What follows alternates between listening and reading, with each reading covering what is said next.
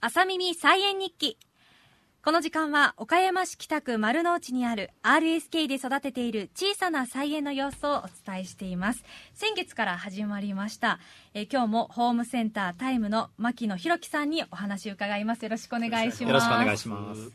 え先月ですねナスとトマトの苗を植えましておあの大体、えっと、プランター60センチ横、えー30センチのね長方形のプランターに、ナスの苗一つと,、えー、とトマトの苗一つ入れてるんですあの植えたんですけども、まあ、およそ3週間経って、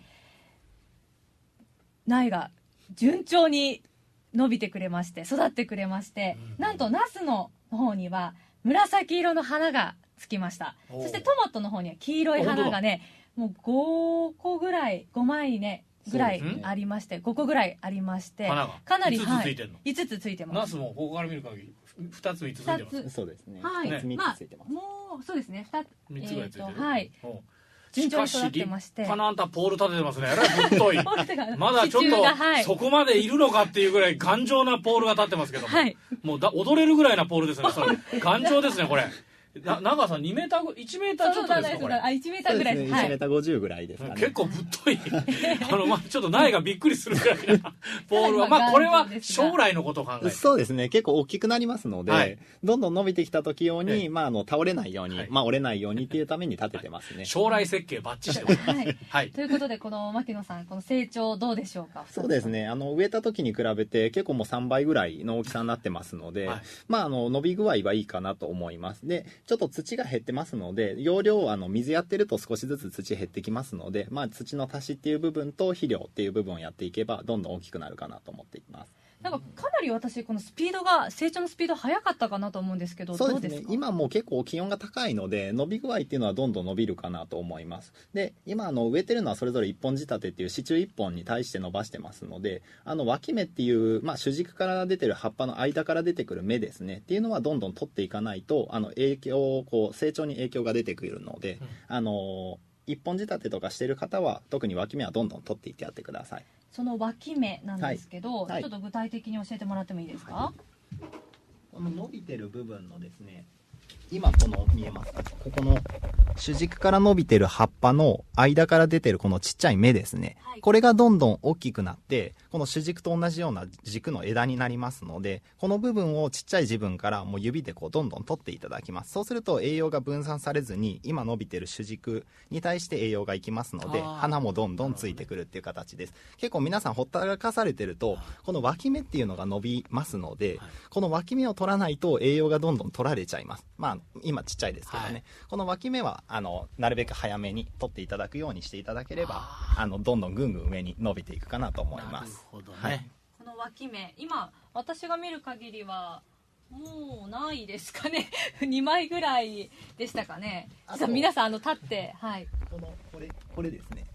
ここにあるこの主軸から出てる先の葉っぱの間に出てる部分。ここれです。あこれ、はい。えっ、とちょっとあのかなり大きいですね。言そうですね。言語では伝えない 伝えきれないんですけどまああの軸大元の最初の軸から生えてる最初の葉っぱがいろいろあると思うんですけどその葉っぱとの主軸の間に伸びてる部分ですね。間から出てくるちっちゃい葉っぱがありますのでそれをこう指でつまんで取っていただく。大きくなった時はハサミとかで切っていただければ大丈夫かなと思います。はい、まあ、こうやってその脇芽を取っていきまして、はい。まあ、これからえーまあねあの梅雨も入っていきますけども、ね。水やりってどうしたらいいですかね？お水は基本的にもう気温は高いので、まあ、毎朝やってやいただければ大丈夫かなと思いますけど、まあ、土が湿ってる時とか雨が降ってる時っていうのは、まあ、土の乾きは遅いので、まあ、乾いたらやるっていう形で2日に1遍ぐらいでもいいかなとは思いますけど、まあ、ナスはお水が結構いりますので毎朝やってもらって真夏日ですね梅雨が明けての夏になった時はもう毎朝朝と夕方やっていただいた方がいいかなと思います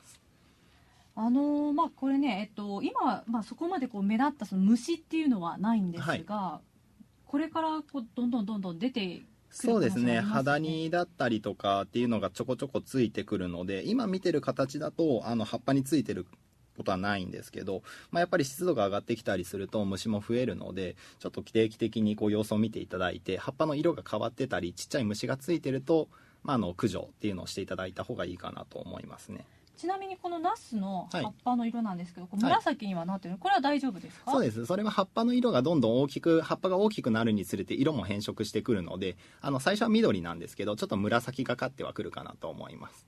ちょっとあのこうあの何ですかね点々点々みたいになってるやつですね。葉っぱの表面が白くポコポコっとなってるのはあの当たって傷がついてるので、まあ、病気とかではないですね、大丈夫ですか、はいかなりねナスの葉っぱももう大きくなそうですね。大きくなってるので。あのこんなになんかすくすく成長してくれるとは私も思ってなかったので。そうですね。結構伸びてますのでどんどんこれから伸びてきて花からどんどん実がついてくるので栄養を欠かさずやっていただくと実つきも良くなるかなと思います。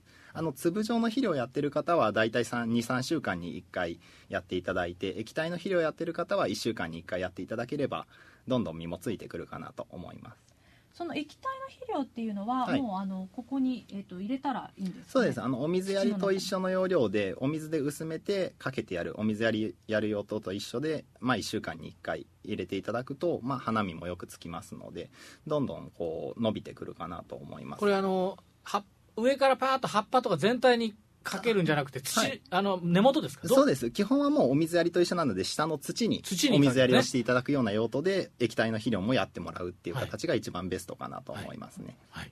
わかりました、はい。また次回はい来る頃にはひょっとしたらポール 一杯ぐらいまでだって本当びっくりするぐらい伸びるから ね。そうですあね。そうですよそうするとだからあなたあのしあのポールにくくってあげなきゃいけない。あそうです紐で。誘引という形で、はい。今あのえっ、としてる？白いはい紐であそうそうひ固定はしてるんですけど固定しないと。だんだんだんだん上にもしていかないといけない。そうです。ね。あの暴れだ意味なくなっちゃうそうそうそう暴れ出しちゃうからね、暴れはせんけど。あ斜めいっちゃうよ。斜めにいっちゃう。反抗期みたいになっちゃう。まっすぐ伸ばさなきゃ。そうですね。植物にも反抗期が。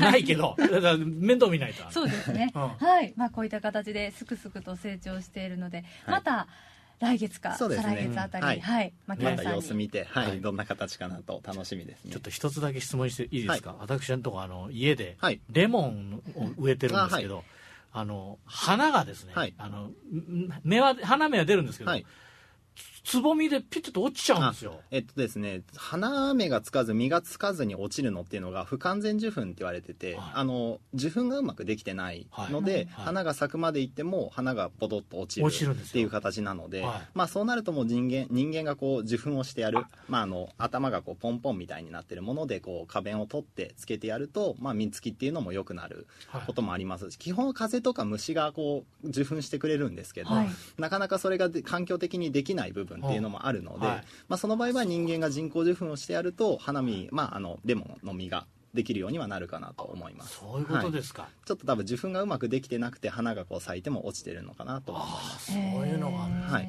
あれもそのなんですか脇芽みたいなの取らなきゃいけないから木でしょ？木だけどレレ大丈夫？モンに関しては大丈夫です。大きくなった時にこう剪定という形で枝打ちはしていただかないといけないかなとは思いますけど。あまだねはい1メートルぐらいなんですよ。あはいそれでしたらまだ大丈夫です。あはい。ありがとうございまはい、す、ありがとうございまあ、こういったねあの皆さんのあの家で育ててる、うん。あの野菜だったり植物だったりのね、はい。あの困ったことなどはい、毎ありましたら。一個もならないんですよ。はい、場所変えた方がいいでしょうか。外に出してですけどね、あはい。おかしいな。はい、はい、ぜひね皆様のメールでお待ちしております、はいえーホームセンタータイムのホームセンタータイムね。ホームセンタはいータイムの、はえー牧野弘樹さん、えー連絡先ですけども、は090-2000-6220、090-2000-6220まで、ホームセンタータイムの牧野弘樹さんにお話を伺いました。今日もありがとうございました。